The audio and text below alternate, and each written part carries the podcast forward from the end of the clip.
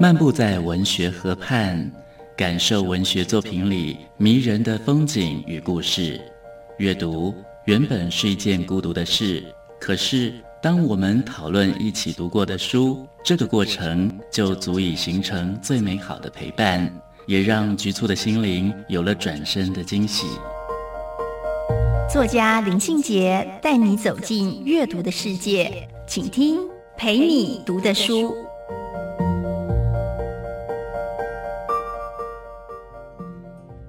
大家好，我是林信杰。今天陪你读的书要跟大家分享的作品是徐国能的《诗人不在，去抽烟了》。诗人不在，去抽烟了。这个书名取得非常有意思。这抽烟可能是跟自己独处的短暂片刻吧。徐国能的这一本散文集《诗人不在，去抽烟了》，总共分为三集。第一集是一片祷告，一片恩宠；第二集是草莓时刻；第三集是花间一壶酒。徐国能写的其实都是生活，更多的是生活里面他与古典诗词、现代名句以及乐曲、电影的对话。徐国能在串联生活情境的时候，总是能够信手引来，去解析那一些经典名句与现代生活的联系。一片祷告，一片恩宠。这一集里面，徐国能书写了城市景观的变化以及校园的活动。譬如说，摩天轮这一篇文章谈到台北高楼给人的感受，高楼总是可以给人一种雄浑的悲怆感，让人觉得自己的渺小。然而呢，在这个时候，他就提到了“登楼欲尽山高颜，故国平无又夕阳”，稠密的城市景观跟人类的孤独、跟人类的存在感受之间就联系起来了。另外一篇文章《电话亭》，则是回顾诗人方琦的散文诗。那一首散文诗叫做《构成》，在没有行动电话的时候，仍然可以借由电话亭去诠释自己等待的感受。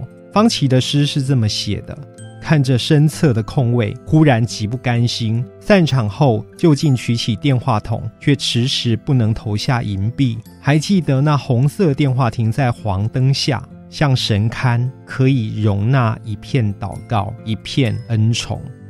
我们现在已经不太常看见电话亭了，所以呢，这一篇散文里面，它可以让我们想象那一个不方便沟通的年代里面，到底有哪些情谊是可以跨越时空、真实存在的。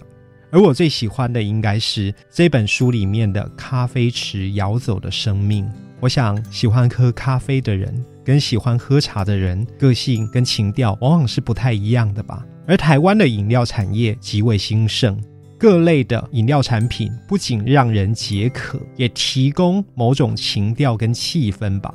东方的茶类往往透露着闲情逸致，有一种清雅的美学；而咖啡这舶来品则用浓艳的刺激，用香烈的气氛，用强烈的香醇刺激人们的感官跟灵魂。二零一八年正好是星巴克来到台湾展店的第二十年，二十年之间，咖啡似乎已经成了我们台湾的国民饮料。城市里四处都是咖啡馆，难怪徐国能会在这一篇散文里面认为，喝咖啡是这个时代的标志。一杯黑水，除了展现了灵光，可能也是社会礼仪的必须吧。自己学着煮咖啡，也渐渐成为我们这一代人的生命仪式了。每天喝着咖啡，不管是为了提神或虚度光阴，生命就这样自然而然的流逝了。咖啡池摇走的生命这一篇文章，正是对艾略特诗句的诠释跟注解。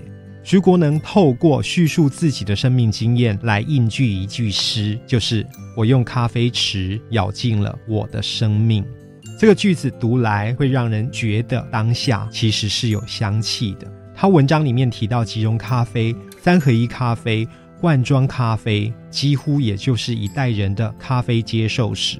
品味的养成有赖于学会细致的辨别。当我们懂得挑剔咖啡豆的产地、烘焙程度的深浅、冲煮的方式、器皿的搭配，或许我们这才发现生命值得浪费在美好的食物上。今天跟大家分享的是徐国能的《诗人不在，去抽烟了》。陪你读的书，带您感受生活的美好之地。